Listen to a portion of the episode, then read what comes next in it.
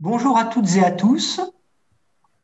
Euh, on est très heureux de vous accueillir à l'INP ce soir, dans un INP virtuel, hein, puisqu'il s'agit euh, de notre plateforme de manifestations scientifiques et culturelles.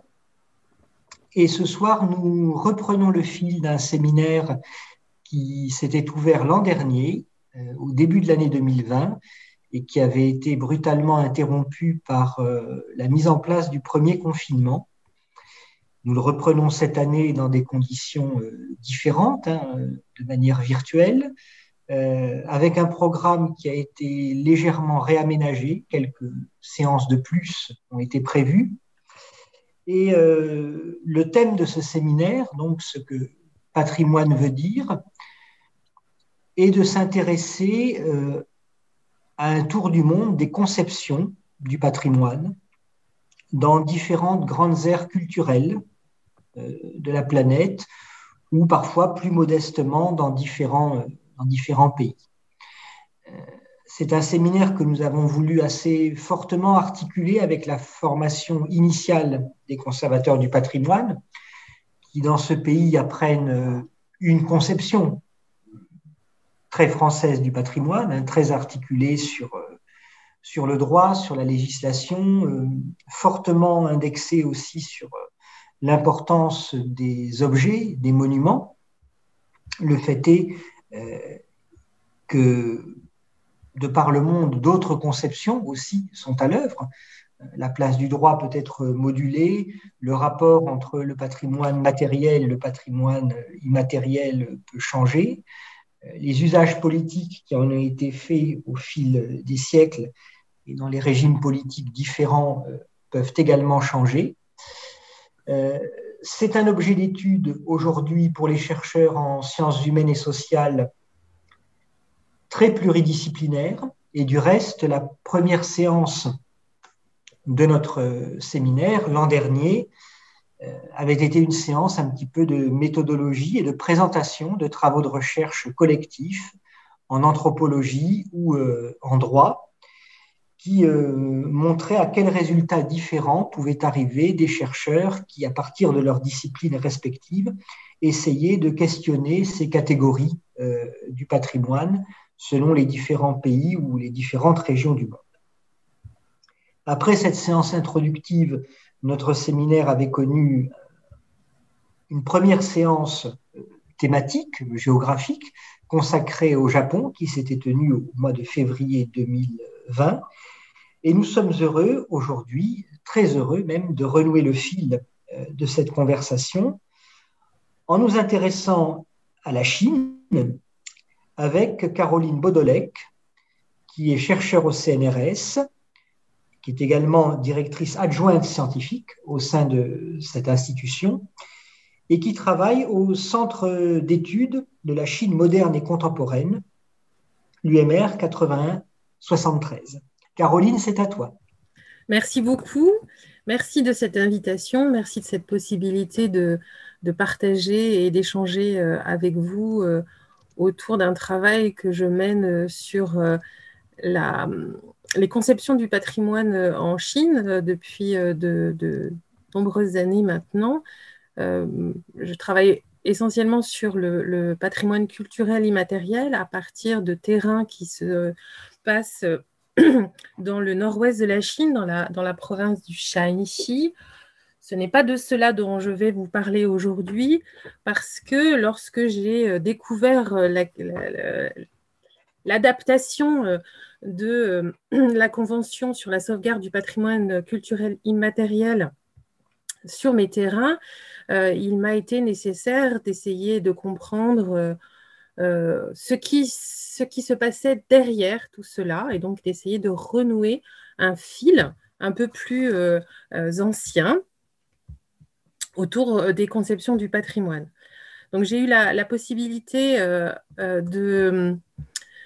Je ne sais pas si tout le monde m'entend là, je n'arrive plus à retrouver. voilà, la possibilité de donner des cours à, l'université de Cergy-Pontoise, aujourd'hui CY Cergy Université, Paris Université. Et donc, euh, euh, une partie de, la conférence que je vais donner ce soir euh, a été créée avec mes étudiants de, de l'université de Cergy. Alors, une partie de, l'intérêt que l'on porte à la Chine vient de sa transformation particulièrement violente et, particulièrement euh, sa transformation de son espace patrimonial. Euh, quiconque visite le pays est remué hein, par ces images de chaos architectural, la destruction de villages centenaires, le remplacement par des architectures d'une grande modernité, aux accents euh, très chinois parfois, et la réduction comme peau de chagrin des architectures anciennes, des temples et des maisons privées. À côté de cela, n'est-on pas aussi euh, euh, fasciné euh, par les reconstructions à l'identique, entre guillemets, des quartiers entiers qui font immanquablement penser parfois à des parcs d'attractions, une sorte de Disneylandisation des espaces patrimoniaux, comme certains auteurs ont pu, ont pu les nommer? Ces questions que se posent les Occidentaux euh, en voyage, hein, en Chine, euh, ou euh, parce que c'est leur terrain d'étude, sont aussi posées par les Chinois eux-mêmes, qui expriment via l'art la sensation de chaos, loan, que l'on peut parfois ressentir, et qu'ils expriment soit évidemment par cette calligraphie expressive ou par l'art contemporain, qui est par là un excellent vecteur hein, de la compression des relations des Chinois avec la situation présente. Quelle valeur donne-t-on au patrimoine en Chine contemporaine? Pourquoi ce pays, qui revendique si fort son histoire millénaire, semble-t-il si peu enclin à protéger son patrimoine architectural? Est-ce une question de culture, de valeur accordée à la matérialité, comme des auteurs comme Simon Leys ou Frédéric, donc Simon Leys, hein, euh, dans, un, un, article extrêmement célèbre de 1987, ou Frédéric Mott, alors plus anciens, en 1973, ont pu, euh, ont pu développer, ou bien la conséquence d'une histoire particulière et d'un regard politique posé au cours du temps sur les traces du passé. Comment analyser également l'investissement récent sur le patrimoine culturel immatériel?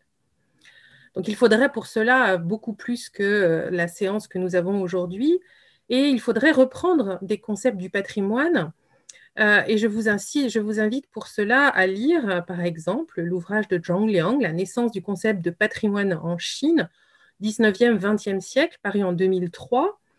Je vous invite également à lire la thèse hein, de, brillante hein, de Xieling Xiong, qui en 2016, sous ma direction et celle de Han Cheng, a soutenu une thèse sur la sauvegarde du patrimoine architectural en Chine, la notion de trace du passé, euh, à la fin de la dernière dynastie, la dynastie des Qing, et début de la République, juste avant euh, la guerre euh, sino-japonaise. Mais vu que nous n'avons qu'une heure devant nous, ou un petit peu plus, je me propose de réfléchir avec vous au développement très important des pratiques de patrimonialisation en Chine et d'essayer d'analyser les raisons de cet engouement de la part d'un État, mais également des communautés locales depuis les années disons, euh, à partir des années 90-2000. Les enjeux sont évidemment très conjecturels et politiques. Place de la, sur la scène internationale, soft power, construction de l'État-nation. Mais les ressorts font également appel à une histoire spécifique entretenue au cours des siècles avec les artefacts historiques et les pratiques culturelles et populaires ou folkloriques chinoises. Donc, dans un premier temps, je vais essayer de tisser des liens avec la longue durée historique afin de mieux appréhender le phénomène contemporain. Puis dans une deuxième partie, je m'intéresserai à l'appropriation par la Chine des deux conventions phares de l'UNESCO sur le patrimoine, la convention de 1972 sur le patrimoine mondial et celle de 2003 sur la sauvegarde du patrimoine culturel immatériel. Alors, on collectionne les objets anciens ou porteurs d'un message du passé depuis les temps les plus anciens. Les souverains euh, des Shang, à l'époque du bronze, amassait déjà des curiosités vénérables, ainsi qu'en témoignent euh, par d'autres certains superbes jades néolithiques remontant au troisième millénaire avant notre ère qui ont été découverts dans la tombe de la désormais très célèbre reine Fuha, qui vécut de plus de 1000 ans après la production des objets qui étaient dans sa tombe.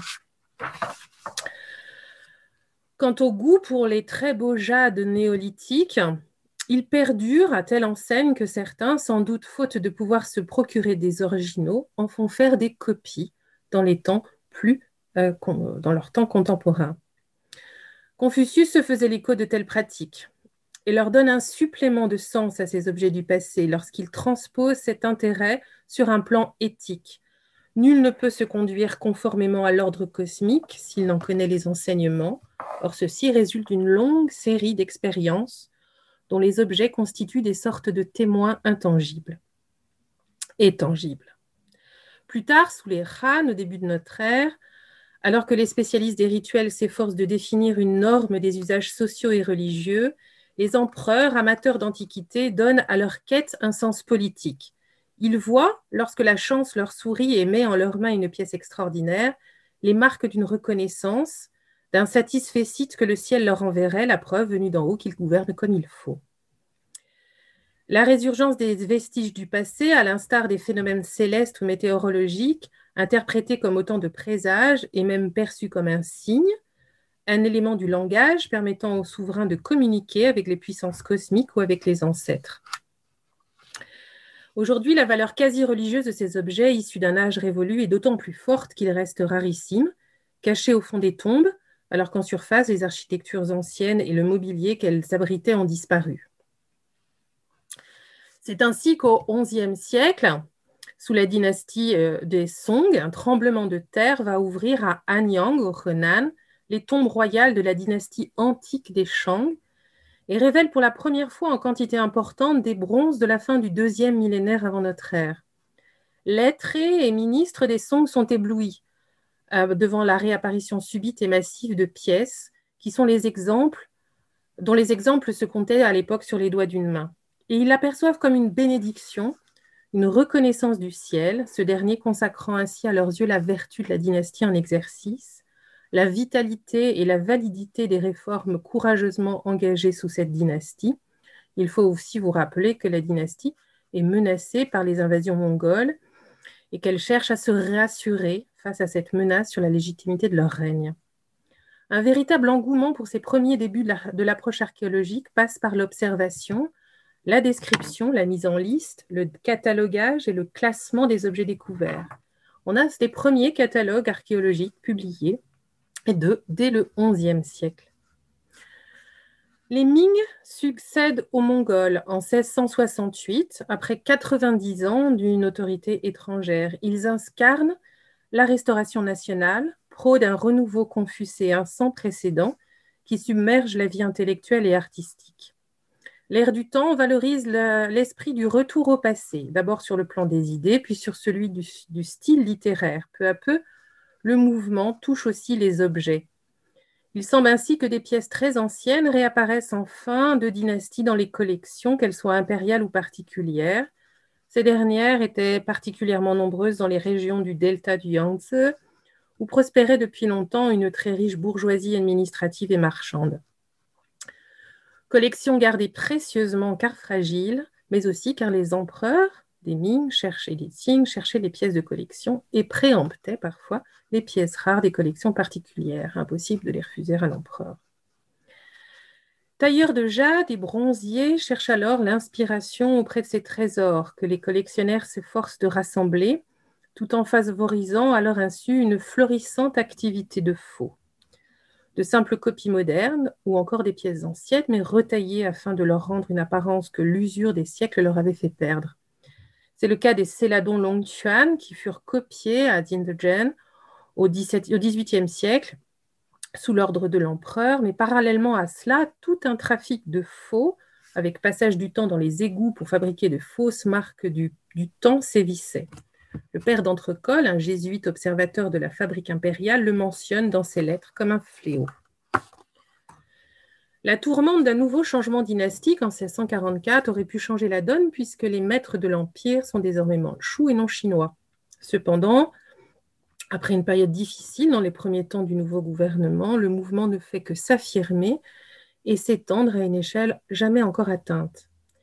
Car il ne s'agit plus seulement maintenant de regarder, d'apprécier esthétiquement ou de scruter le passé, mais d'en organiser systématiquement l'inventaire.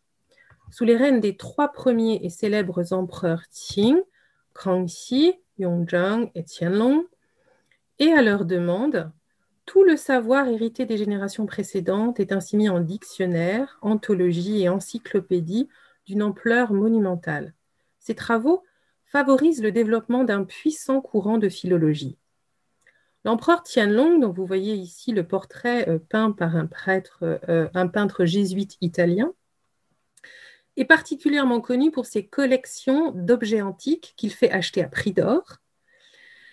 Lorsqu'il s'émeut devant une œuvre, il y appose, sacrilège dirait-on aujourd'hui, ses calligraphies, ses poèmes, ses remarques. Il fait souvent monter les peintures sur des supports et range les objets dans des boîtes. Souvent, il leur attribue une date, le plus souvent en référence à une dynastie antique. Les révolutions en Chine, mais aussi dans l'ensemble de l'Eurasie, précédant puis accompagnant la fin du régime impérial, changent la donne au début du XXe siècle, voire dès la fin du XIXe siècle. Elles inscrivent désormais tout événement chinois dans un contexte mondialisé. Les recherches sur le passé y font d'autant moins exception que la découverte en 1922 des restes du synanthrope homme de Pékin prouve qu'une histoire universelle de l'hominisation ne saurait exclure l'Extrême-Orient. Vous voyez un lien avec, avec, la France, puisque Pierre Teilhard de Chardin faisait partie de l'équipe internationale qui découvrit euh, l'homme de Pékin. Devant ces révélations, les jeunes chercheurs et érudits chinois s'enthousiasment. Pour eux, la quête des collectionneurs n'a plus de sens les savants de la jeune République de Chine découvrent avec passion le travail de terrain. Ils recherchent des certitudes scientifiques pour tenter de définir, dans la tradition fondatrice de l'État, ce qui relève du mythe ou de la réalité. Ainsi naît en 1928 une très officielle Academia Sinica, Académie chinoise, et commence en 1929 les premières fouilles officielles des grandes tombes d'Anyang, dont on a parlé, hein, découvertes au XIe siècle, qui prouve la réalité de la dynastie Shang, dont tous les savants de l'époque se demandaient si elle ne relevait pas du mythe. Les résultats dépassent leurs espérances, et malgré un contexte international et national des plus perturbés, les années 1930 continuent d'apporter leur lot de découvertes bouleversantes sur la structure des grandes tombes royales et les premiers textes divinatoires sur carapaces de tortues et omoplates de bovidés, dont on pressentait l'importance depuis la fin du XIXe siècle où elles ont été découvertes. Ces derniers, dont une réserve est mise un jour en 1936, un an avant l'invasion japonaise, prouvent enfin d'une manière certaine l'historicité des Shang. Elles éclairent de plus la naissance et les particularités de l'écriture chinoise étroitement liées à ses origines. La nouvelle Chine, plus encore que son ancêtre impérial, prend avec un certain vertige la mesure réelle de son passé. Mais les Chinois ne sont pas les seuls à arpenter le sol national. Toutes les nations envoient des savants, archéologues et aventuriers parfois. Aux yeux des Chinois d'aujourd'hui, de ces premiers temps de l'archéologie nationale, se ressent un parfum colonial et humiliant. Les discours officiels ne manquent pas de regretter, pardon, la légèreté des autorités de l'époque et la malhonnêteté des Européens et Américains qui sont accusés d'avoir pillé le pays alors faible et divisé. C'est le cas des manuscrits de Dun Huang en 1907, découverts euh, par Orelstein d'une grotte scellée depuis le Xe siècle et renfermant des milliers de peintures et de manuscrits. Et donc en 1908, euh, la France, euh, par l'intermédiaire de Paul Pelliot, va en acheter une grande partie. Les premières mesures de, protection des traces du passé, hein, et les objets anciens, Gou sont nés de, la grande réforme engagée par le gouvernement des Qing au cours des dix dernières années de, règne, dans une période que l'on appelle les nouvelles politiques. En 1906, un nouveau ministère des Affaires civiles fut créé et dont l'une de ses responsabilités est de protéger justement ces goodies, ces traces du passé. En 1909, le ministère va publier la première réglementation de sauvegarde des mesures à généraliser sur la conservation des goodies. Ces initiatives de la dynastie des Qing vont être poursuivies par le gouvernement républicain qui arrive au pouvoir en 1912 et en 1916 fut ainsi proclamée la réglementation provisoire sur la conservation des goûts. Ces premières mesures ont été élaborées en raison de la nécessité urgente de réglementer la circulation des objets anciens vers les pays étrangers. Et donc, euh, euh, cette, euh, les, choses qui sont intervenues autour de la grotte de Mogao ont été particulièrement déclencheurs. Ces les expéditions archéologiques vont se multiplier euh, depuis le début du, 19e, du XXe siècle, et donc il va y avoir un trafic de plus en plus important des objets issus des fouilles archéologiques et euh, des antiquités. La majorité quitte le pays sans qu'aucune loi ne s'y oppose, et donc conscient du problème, le gouvernement des Qing va interdire la vente de stèles et d'objets anciens en pierre aux marchands occidentaux.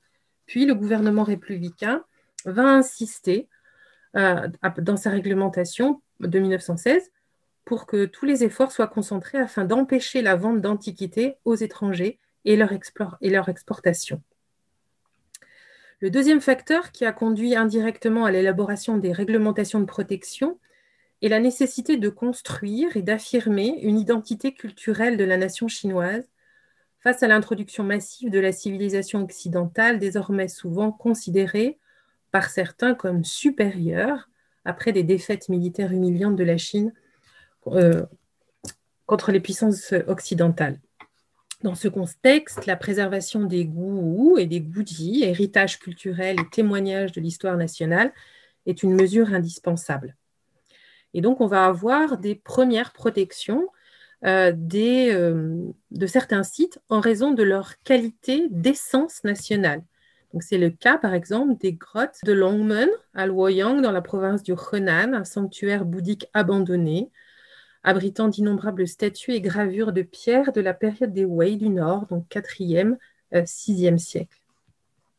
Dans les mesures sur la conservation des goudis de 1909, il est demandé aux autorités provinciales de faire des recherches, de dresser un inventaire selon un certain nombre de catégories. La République de Chine, qui commence en 1912, donc hérite des sites impériaux, dresse des listes des objets et des sites qui méritent d'être considérés comme précieux pour la nation. On y trouve les catégories des règlements impériaux, plus les constructions du passé, comme les murailles des villes, les pagodes, mais aussi des sites naturels, comme des lacs, des étangs, peu qu'ils aient une relation avec un événement historique ou un personnage célèbre. Aux objets anciens et aux calligraphies sont ajoutés les objets en bambou, en terre cuite, les broderies, les pierres étranges, les vieux arbres. La politique de sauvegarde du patrimoine conduit directement à la création des musées.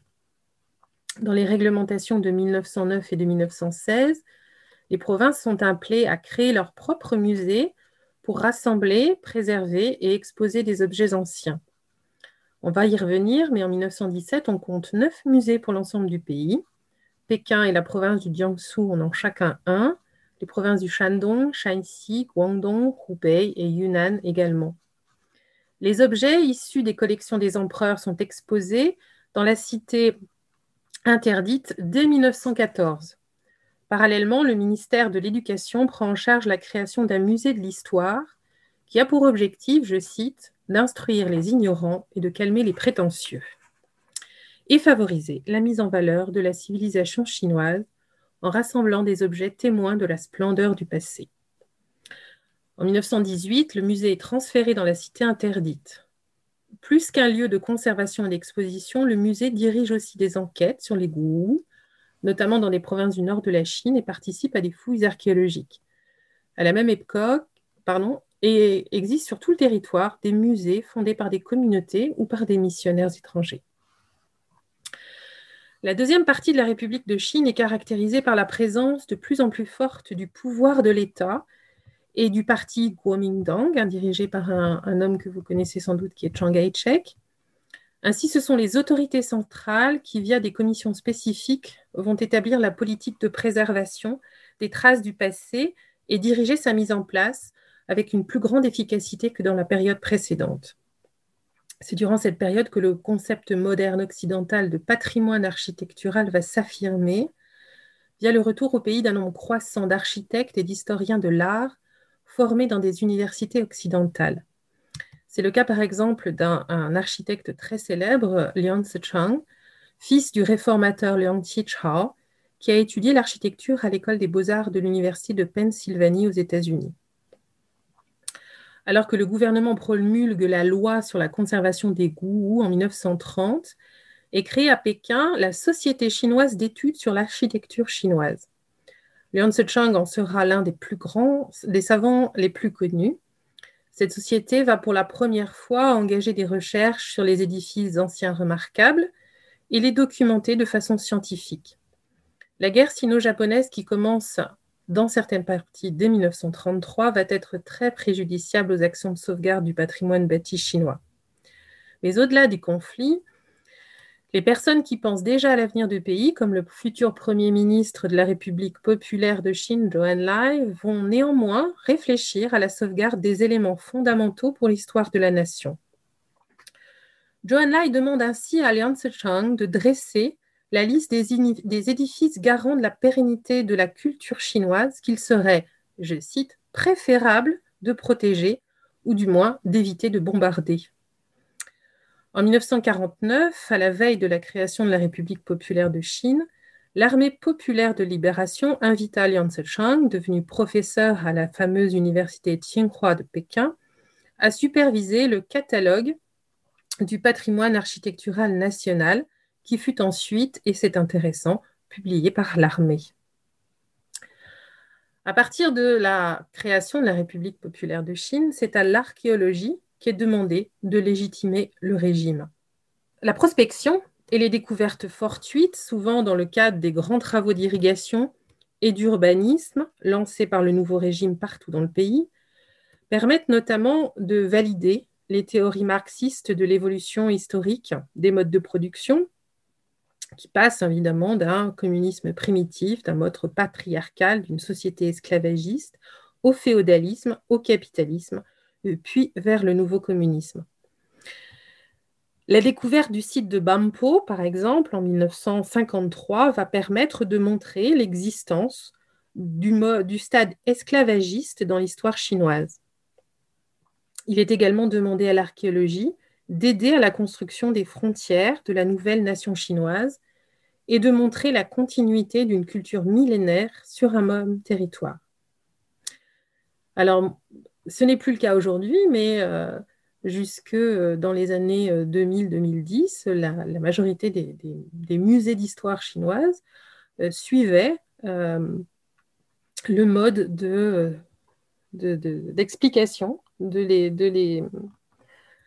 l'histoire, de l'évolution historique des peuples suivant les modes de production.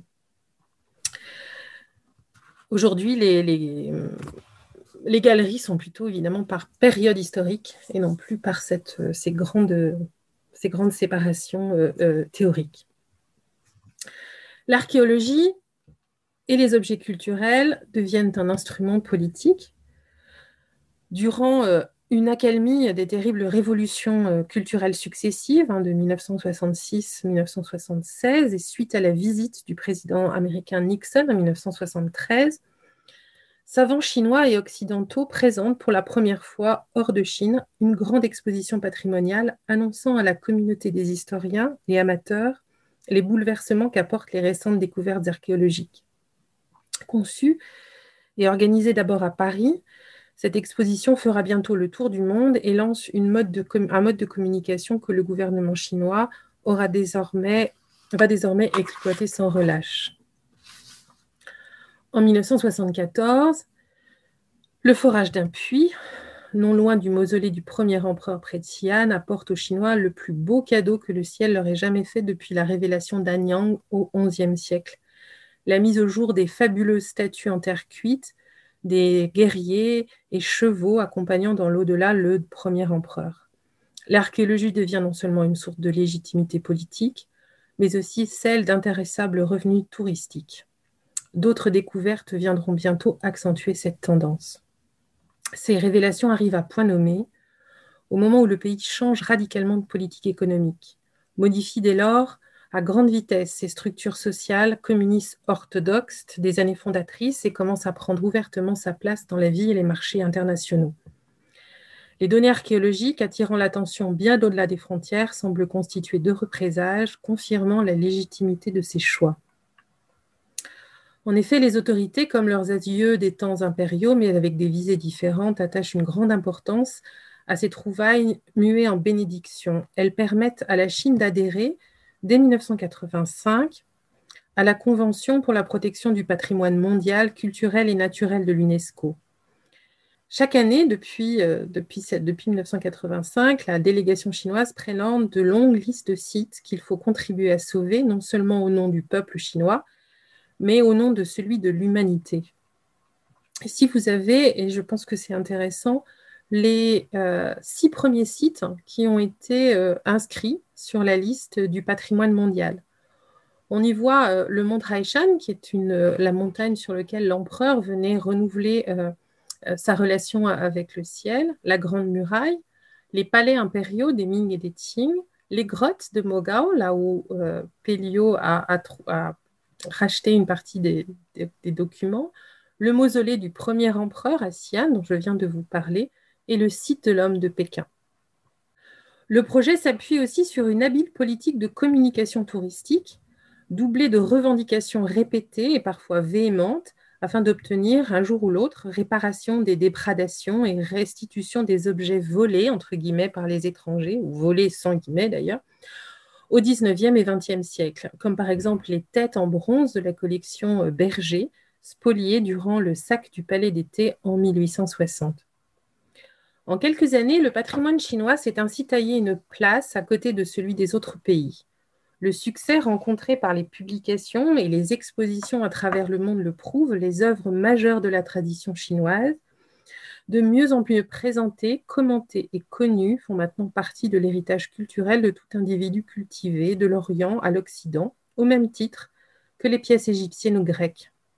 À l'UNESCO, ce sont 55 sites inscrits et 60 sur la liste indicative, juste après l'Italie, berceau de la civilisation chinoise. On y trouve 37 sites culturels, 14 sites naturels et 4 sites mixtes. Alors, on voit hein, que le choix des sites euh, à l'UNESCO, c'est aussi euh, des choix extrêmement politiques. On a fait le choix, euh, la Chine a fait le choix de classer des biens appartenant aux minorités dites sensibles, comme le site de Xanadu, euh, vestige de la capitale de Kubilai Khan en, 2012, les capitales et tombes de l'ancien royaume euh, de Kuryoo, la frontière coréenne en 2004, le palais du Potala à Lhasa en 1994, euh, les grottes de Mogao, dont on a parlé déjà tout à l'heure et qui étaient dans un, périmètre sous influence de politique tibétaine à l'époque, en 1987. L'archéologie, donc, est au service de la nation et les gouvernements n'ont pas manqué d'inclure dans leur espace culturel des sites qui, à l'époque de leur existence, n'étaient peut-être même pas dans les frontières de la Chine. Donc, si la valeur géopolitique du patrimoine peut apparaître dans toute sa force grâce à la liste du patrimoine mondial, les valeurs attribuées au patrimoine de façon nationale sont aussi profondément modifiées à partir des années 1980. En 1950, le gouvernement instaura un organisme chargé de la protection du patrimoine et promulgua diverses lois et réglementations. Toutefois, la mise en place de la République populaire relégua en arrière-plan les interrogations sur la pérennité de la culture chinoise et les moyens à mettre en œuvre pour protéger les villes anciennes, alors qu'il s'agissait de réunifier et de reconstruire un pays dévasté par un siècle de guerre. Ainsi, dans les années 50, la proposition de Liang Zicheng, qui consistait à conserver la ville ancienne de Pékin dans ses murailles et à créer une ville nouvelle en périphérie ouest, ne rencontra guère de succès. Mao préféra marquer le dixième anniversaire de la fondation du régime en 1959 par dix grands travaux au cœur même de Pékin, dont le percement de la grande avenue est-ouest de Chang'an est sans doute le plus marquant. En 1961, le gouvernement, le Conseil d'État, pardon, publiait pour la première fois la liste des sites majeurs à protéger au niveau national pour leur valeur historique et culturelle. En 2017, on avait 4296 sites classés à ce titre avec des catégories bien précises. La plus importante euh, proclamation est celle de 2013 qui contient 26% euh, de sites archéologiques, 40% d'architectures anciennes et 17% de sites de l'époque récente. Les autres sites classés sont des tombes, des grottes et des sanctuaires, et la catégorie des sites révolutionnaires n'est plus utilisée après la troisième proclamation en 1988. Néanmoins, ce classement large et très précis ne protège pas complètement les sites classés. Nombre d'exemples de bâtiments dits biens inaliénables de la nation ont été détruits ces dernières années. Même la résidence de l'architecte et historien de l'architecture Liang Chang a disparu en, janvier 2012, alors qu'elle était officiellement notée dans le troisième plan de recensement des vestiges culturels de 2011. La valeur du terrain en plein centre de Pékin a sans doute eu raison de la protection patrimoniale. Un article du quotidien Xinhua de 2012 s'en est fait l'écho désolé et a donné le chiffre approximatif de 44 000 biens inscrits aux différents niveaux national, provincial et de district qui ont subi le même sort. Et pourtant, en plus des biens sur la liste du patrimoine national, il existe d'autres systèmes de protection, tels que le titre de ville historique et culturel, institué depuis 1982. Mais de la même façon que les sites du patrimoine culturel, et malgré des critères sur le papier très stricts, on trouve trois critères de base, comporter un certain nombre de sites remarquables, garder un centre-ville dont l'atmosphère et le tissu urbain sont traditionnels, et mise en place d'un plan de protection de ces quartiers, les villes sont de plus en plus soumises à la spéculation immobilière. Il faut rappeler que les municipalités, au pouvoir plus étendu qu'en France, n'ont que très peu de ressources venant de l'État central et que leur budget est en très grande majorité issu des ventes spéculatives des terrains de la circonscription. La tentation est forte et de nombreuses plaintes sont chaque année rapportées concernant la spoliation de biens culturels, de champs cultivables, etc. La situation du patrimoine battu ne va donc pas en s'améliorant et malgré les reconstructions à l'identique de certains de quartiers de Shanghai, de Pékin ou de Nankin, dont je vous ai montré les photos au début de, de cette intervention, les liens avec le passé glorieux de la Chine ne passent plus par la matérialité des bâtiments. Ils passent par deux autres vecteurs, les musées et le patrimoine culturel immatériel. Quelques éléments sur les musées très rapidement. Le musée, c'est une invention occidentale qui a été introduite à la fin du 19e siècle, on en a parlé tout à l'heure. Le premier musée chinois est créé en 1905 par un industriel lettré qui s'appelle Zhang Jian en vue de vulgariser les connaissances. L'État républicain, on l'a dit tout à l'heure, va initier une politique muséale en aménageant des lieux d'exposition destinés à l'instruction du public. En 1949, la République populaire compte une vingtaine de musées. Le régime communiste poursuit la construction de musées, principalement destinés à glorifier la Révolution, mais le lancement de la Révolution culturelle en 1966 y met un point d'arrêt. Le nombre de musées s'élève alors à 160. La période des réformes et de l'ouverture dans laquelle est entrée la République populaire en décembre 1978 s'est accompagné d'un spectaculaire boom muséal et patrimonial.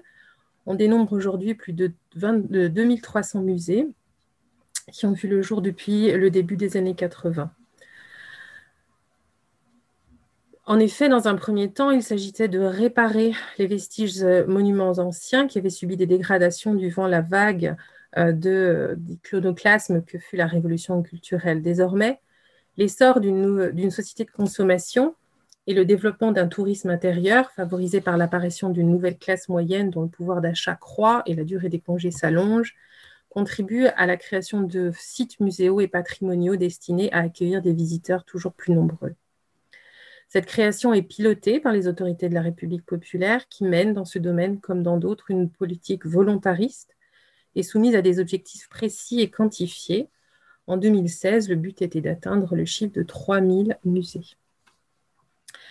Cette fièvre muséale et patrimoniale intervient alors que le, le, Parti communiste ne se définit plus depuis 2000 comme un parti révolutionnaire, mais comme un parti de gouvernement. Alors que la conversion à l'économie de marché fragilise la légitimité idéologique du Parti communiste, elle reçoit une justification patriotique, celle de l'avancement et du progrès national. Prenant le contre-pied de la politique de la table rase menée sous l'ère maoïste, laquelle est elle-même souvent occultée de l'histoire réécrite au sein des musées, le discours nationaliste qui légitime les réformes puise largement dans le passé dynastique d'avant 1911. Ce passé, aseptisé par son ravalement au titre de décor ou son inscription dans un récit obéissant aux conventions historiographiques anciennes, et dont l'usage est lui-même une manifestation du nationalisme ambiant. Peut-être juste rappeler que le slogan de Xi Jinping, le président actuel, le rêve chinois, est représentatif de cette politique qui transparaît dans de nombreux musées, notamment bien sûr les musées historiques, mais également les musées d'art et de tradition populaire chargés de valoriser le patrimoine culturel immatériel.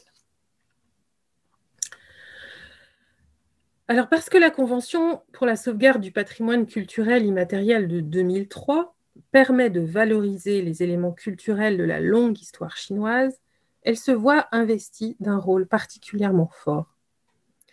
La Chine fut l'un des premiers États à ratifier le texte dès décembre 2004 et à répondre aux sollicitations de visibilité de l'UNESCO.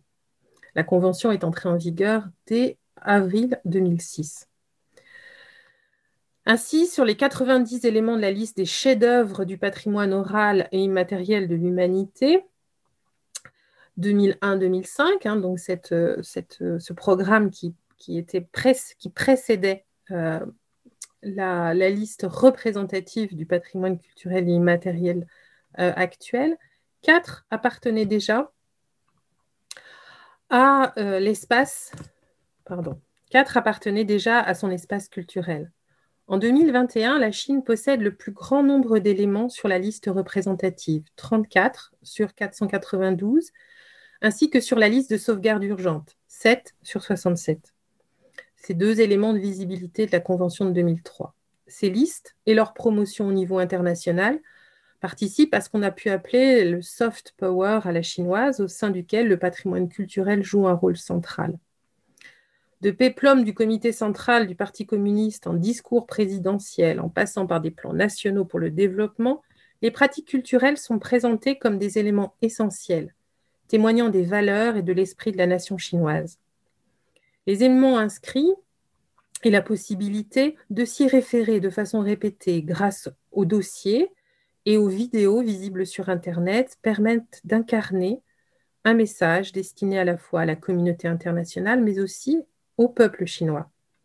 En effet, l'investissement à l'échelle internationale se double d'un très fort investissement national qui peut se voir dans les proclamations d'éléments considérés comme faisant partie du PCI national chinois. Pour choisir ces éléments, parmi les centaines de milliers recensés à travers tout le pays, les administrateurs publient des textes dans lesquels les termes de remarquable, de valeurs exceptionnelles sont particulièrement prégnants et qui sont même gravés dans le marbre de la loi entrée en vigueur en juin 2011, où l'article 1 précise, afin de transmettre l'excellence des traditions culturelles chinoises, de promouvoir l'esprit de la nation chinoise, de favoriser l'édification de la culture spirituelle et matérielle chinoise, de renforcer la protection du patrimoine culturel et matériel et de le préserver, et formuler la présente loi. L'idée que le patrimoine culturel immatériel se doit de véhiculer l'excellence semble a priori contradictoire avec l'esprit de la Convention. Cette notion, qui était mise en avant dans la proclamation des chefs-d'œuvre du patrimoine culturel immatériel, fut sciemment enlevée de la Convention de 2003.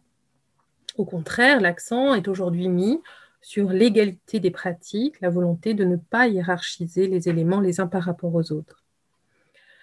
Valoriser les pratiques culturelles et leur donner une place plus grande dans la vie sociale participe également de la construction politique de la nation.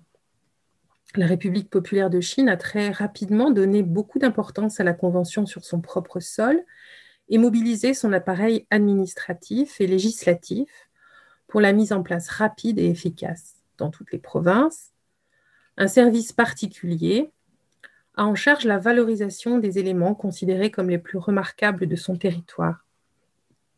Les pratiques sont considérées, dans le discours des dirigeants, un lien pour développer l'harmonie entre les ethnies et améliorer l'unité nationale.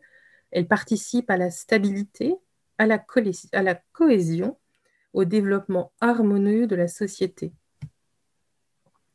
Renvoyant à l'omniprésent concept officiel de société harmonieuse développé par le président Hu Jintao à partir de février 2005, cette terminologie se retrouve également dans la loi de 2011, où dans l'article 4, il est dit que la protection du patrimoine culturel immatériel doit respecter son authenticité et son intégralité, doit favoriser la formation de la conscience culturelle et l'identité culturelle de la nation chinoise, favoriser l'unité du pays et la cohésion des ethnies nationales, ainsi que le développement harmonieux et durable de la société. C'est à l'aune de cette loi que l'on peut par exemple relire une partie des dossiers inscrits à l'UNESCO et qui font la part belle à la culture savante et, celle des lettrés de la période impériale, où l'on voit la calligraphie, l'opéra, la médecine chinoise, la musique savante, la céramique, notamment celle de Long Chuan dont je vous parlais tout à l'heure, mise en avant. Et d'autre part, fait également la part belle aux éléments bordant géographiquement son territoire par la reconnaissance des pratiques de ces minorités faisant frontière. Là, vous voyez les éléments. On, peut suivre la frontière chinoise en suivant euh, les euh, éléments qui sont inscrits au patrimoine culturel immatériel. Un des développements qui me semble intéressant de mentionner pour terminer est la place que la Chine cherche à occuper, non plus simplement comme grande nation culturelle, mais également comme modèle pour les pays en voie de développement. Le tournant s'est opéré progressivement à partir de 2008, quand successivement la Chine et la Corée, puis le Japon, se sont portés candidats pour accueillir le centre de catégorie 2 sur le PCI pour la zone Asie-Pacifique. Les centres de catégorie 2 placés sous l'égide de l'UNESCO sont établis et financés par les États membres afin de contribuer à la réalisation des objectifs par le biais d'activités mondiales, régionales, sous-régionales ou interrégionales. Juridiquement, ils ne font pas partie de l'organisation, mais lui sont associés par des accords officiels entre l'UNESCO et l'État membre qui héberge le centre. Il existe à ce jour six centres exclusivement consacrés au patrimoine culturel immatériel et un septième, dont le mandat comprend également le patrimoine mondial. La République de Corée avait déjà de nombreux atouts, notamment une revue, euh, et le Japon, euh, de par son rôle éminent dans la création de la Convention, pouvait sérieusement prétendre à être choisi. Mais au terme d'une intense négociation, l'UNESCO comme c'est souvent le cas, chercher le consensus et finalement le mandat du centre de catégorie 2 a été divisé en trois. À la Chine, la partie formation, au Japon, la recherche et à la Corée, la documentation et le travail en réseau. Le centre chinois est créé en 2012, mais les fonctions qui lui sont, que lui ont confiées l'UNESCO dépassent la simple zone Asie-Pacifique puisqu'il organise des formations suivies par de nombreux pays. Jusqu'à présent, sa principale réussite a été l'organisation de la conférence internationale de Chengdu en 2013, considérée comme l'événement célébrant le dixième anniversaire de la Convention de 2003. Consacré modèle pour les pays en voie de développement et présenté comme expert du PCI, la Chine est dans une situation confortable pour engager la discussion avec d'autres pays partageant des conceptions semblables du patrimoine, celles qui permettent de valoriser l'excellence, l'authenticité et la valeur exceptionnelle les instituts Confucius sont le lieu dans lequel euh, peuvent s'exprimer ces valeurs du patrimoine. Les instituts Confucius existent depuis 2004. Ils sont organisés sur le modèle des alliances françaises, des écoles du British Council ou des instituts Cervantes. Les instituts Confucius visent à promouvoir la culture chinoise, la sinologie et les dialogues entre les civilisations. Fonctionnant toujours en partenariat avec une université locale, les instituts Confucius sont sous la direction du bureau de la commission pour la diffusion de la langue chinoise, ou le Han, ce qu'on appelle le Hanban, structure elle-même dépendante du ministère de l'Éducation chinoise. Il y a actuellement 525 instituts Confucius dans le monde, 17 en France, dont un à Orléans depuis, depuis 2019, ville où j'habite. Il sera intéressant d'étudier attentivement quelle culture chinoise est promise dans les programmes de ces centres mais en balayant euh, un certain nombre d'entre eux, on est frappé de voir combien la culture chinoise savante est omniprésente. On enseigne aux jeunes et aux moins jeunes une Chine faite de papier découpé, de mouvements de gymnastique issus du taoïsme, d'opéra chinois. On n'y enseigne pas une Chine contemporaine, moderne, active. On n'y enseigne pas l'art contemporain. Le patrimoine et sa protection sont ici, comme ailleurs dans le monde, un objet politique par excellence. Les valeurs qu'il porte et que la société ou le gouvernement souhaite lui voir porter évoluent avec le temps et les conditions historiques. Dans le cadre de la Chine, observer la façon dont les éléments et les pratiques culturelles sont considérés et manipulés peuvent permettre de mieux comprendre les évolutions contemporaines. Les dynamiques qui se jouent sur les territoires sont influencées par les considérations politiques plus générales si les communautés et les groupes ou les individus sont parfois les victimes, elles peuvent également les faire leurs et participer au jeu pour être des acteurs avec lesquels les autorités collaborent. En effet, il serait simplificateur de cantonner le succès du PCI à la seule volonté de l'État chinois, qui aurait imposé ce paradigme hors de tout mouvement national d'intérêt pour les pratiques culturelles. Comme j'ai pu le montrer ailleurs et dans, d'autres articles, la mobilisation des communautés et des groupes ont été appréhendées de manière différente selon les lieux, et parfois on pu voir une vraie appropriation des conceptions de sauvegarde patrimoniale. Je n'ai pas le temps euh, de développer ici et, ce sera peut-être euh, l'occasion d'en discuter euh, après dans nos échanges, mais il y a des inventions sur le territoire, il y a de nombreuses appropriations des choses qui montrent une grande dynamique. et c'est sur cette image-ci que je voudrais vous quitter et terminer cette intervention en vous montrant à quel point ce qui nous intéresse, c'est aussi de voir sur le terrain comment toutes ces conceptions euh, sont utilisées. Je vous remercie. Merci beaucoup, euh, Caroline, pour cette présentation. j'avais deux, petites questions déjà à te, poser. Alors, la première porte sur la, question des recherches, en fait, en sciences humaines et sociales sur le, fait patrimonial. Euh, j'aurais voulu savoir comment ces recherches étaient considérées en Chine est-ce que euh, les chercheurs qui envisagent le patrimoine comme un objet euh, politique, hein, que ce soit à partir du, droit, de l'anthropologie ou de l'histoire, euh, ont la possibilité de mener leurs recherches dans des conditions d'indépendance satisfaisantes ou bien est-ce qu'on peut considérer que ces recherches sont surveillées de près compte tenu de ce qu'elles peuvent produire comme connaissances et peut-être gênantes ou perturbantes pour le pouvoir politique? C'est de moins en moins possible, c'est de plus en plus difficile d'arriver à mener euh, des recherches, notamment, euh, notamment autour de, variantes, par exemple, euh, qui seraient différentes de celles choisies par, par la municipalité, par la province, par l'État, les variantes d'un mythe, les variantes d'un rituel.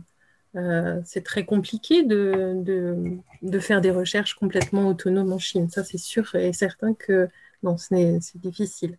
Parce qu'il y a des enjeux que, j'ai, c'est ce que j'ai essayé de vous montrer, c'est-à-dire qu'il y, a des, y a des enjeux qui sont, qui sont beaucoup plus importants que les, que les, seuls, que les seuls enjeux de, de, classification ou de valorisation. Ce, dont je n'ai pas eu le temps de parler parce que je ne voulais pas non plus euh, euh, entrer trop là, c'est ce que j'ai développé avec, euh, avec des collègues euh, en, décembre autour du gouvernement par la culture. En fait, euh, on, voit que depuis les années 90, on est dans une, réflexion autour de la valorisation des patrimoines culturels qui serait un domaine de réglementation gouvernementale, un mode de gouvernement des campagnes par la culture et notamment par le, par le tourisme. Euh, où euh, les, sites, les musées, euh, les parcs ont un, rôle pédagogique, démonstratif, et donc créer des musées, créer des parcs culturels, etc., ça permet de, de, de, contrôler aussi la manière dont, dont, dont est organisées les campagnes, de valoriser euh, les territoires. Et donc, il y a des enjeux économiques, politiques, euh, symboliques qui sont forts. et, donc, et donc, étudier cela ou, ne pas avoir, enfin, avoir une, une, approche critique du patrimoine, c'est fort compliqué. Voilà. Et du coup, merci beaucoup. Hein. Et ma, ma, deuxième question serait un petit peu sur la conclusion que tu as esquissée, justement, tout en, tout en réservant le, le propos peut-être pour le, la discussion que nous avons maintenant, sur la question des appropriations euh, régionales, en fait. Donc je, je, soutiens mon HDR le 8 février sur cette question-là. et donc, ça aurait été trop long, en fait, d'entrer dans, dans, cette, dans cette dimension. Mais ce que j'ai que j'ai fait euh, dans mon, dans mon travail euh, pour ce, pour ce dossier, c'était justement de, suivre euh, la manière dont, dans les terrains dans lesquels je, suis, en fait, les populations et notamment des, des, érudits locaux hein, se sont retrouvés à, jouer avec les différentes possibilités engagées par les transformations ou les, les, les modifications des législations pour valoriser telle ou telle pratique, euh, telle ou telle manière de développer euh, euh, le territoire et se sont retrouvés eux-mêmes les détenteurs d'un discours autorisé sur la culture et, et, par certains côtés un peu entrepreneurs patrimoniaux. Et ils ont participé à la construction de l'objet patrimonial dans leur province ou dans leur village, en collaboration avec l'État, parfois l'État euh, prenant, euh, euh, devenant maître de la situation, donc les mettant sur le côté, et d'autres fois eux-mêmes étant en capacité d'offrir une autre alternative. Et donc, on a un certain nombre de. donc, je, pensais à un auteur qui s'appelle Tim Hawke, qui a étudié au Guizhou, dans une province complètement différente, différents types aussi d'appropriation des, des politiques patrimoniales, avec parfois des, confiscations de l'objet, et puis d'autres fois des, transformations où les gens se sont appropriés les choses et sont devenus acteurs euh, même de la, valorisation patrimoniale. Donc on a pléthore d'exemples différents euh, sur le territoire, euh, négatifs parfois, et puis qui amènent à, une, à des inventions tout à fait passionnante à observer euh, dans d'autres cas. C'est tout à fait passionnant. Moi, j'ai plus trop suivi ces dernières années les questions de l'évolution du, patrimoine culturel immatériel euh, en Chine. Et ça me frappe de voir que c'est toujours aujourd'hui une politique qui est très, très fortement portée. Et euh, en fait, j'ai trouvé particulièrement intéressant ce que tu as, que tu as développé, c'est-à-dire cette idée de bascule un petit peu à un moment entre le rôle joué par le patrimoine monumental pendant longtemps comme euh, définition de l'identité euh, de la nation et comme euh, outil de valorisation de celle-ci à l'extérieur, et finalement le fait qu'aujourd'hui, de plus en plus souvent, ce sont les musées qui sont mis en avant. Les musées et les pratiques. Et les pratiques, oui. Alors les pratiques, c'est vrai que c'est très propre, je pense, à la Chine, les musées, moi, je suis tenté de penser que c'est une dynamique beaucoup plus, euh, beaucoup plus globale et mondiale, et que euh, c'est pas seulement une dynamique qui se crée dans différents pays. C'est-à-dire que les musées, en fait, au plan mondial, euh, aujourd'hui, génèrent leur dynamique propre de mise en visibilité, euh, d'internationalisation des échanges, et en fait sont en train de sont en train de sortir d'une certaine manière du schéma euh, patrimonial classique qui est fondé sur le lien à la nation pour devenir quelque chose d'international. Mm. Et, ça, je, dans ce que tu dis, on peut le, pressentir à propos de la Chine, mais je pense que c'est très vrai aussi dans un pays comme la France, par exemple.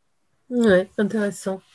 Que la, montée en puissance du, du musée à la fois comme euh, substitut au patrimoine et comme lieu susceptible finalement de résumer et de synthétiser le patrimoine, euh, et pratiquement de se substituer à ces autres manifestations, à ces autres euh, avatars. Et je pense quelque chose qu'on sent, sent venir aussi dans les politiques publiques. Le patrimoine est du côté, la, gestion du patrimoine monumental reste du côté des coûts à assumer tandis que le, musée euh, est la vitrine en fait. D'autant si tu lui, si tu lui donnes la possibilité d'utiliser euh, le numérique. Euh, Et puis parce qu'il y a une circulation des, il y a une circulation des œuvres qui est possible. Oui, c'est ça. Qui n'est pas possible pour le monument. Alors j'ai une de mes étudiantes qui commence à travailler, qui va faire son master justement sur l'organisation des, d'expositions internationales par la Chine. Ben, c'est un travail dont on aimerait euh, entendre parler, je pense, à l'INP. Mm. Je pense que c'est un travail qui serait intéressant de suivre, euh, de suivre pour nous. Merci beaucoup à toutes et à tous. Merci beaucoup. pour votre participation. Un grand merci à toi encore, Caroline, pour cette, cette très belle séance. Et alors, tous nos voeux de succès pour ton HDR le 8 février. Merci, c'est gentil.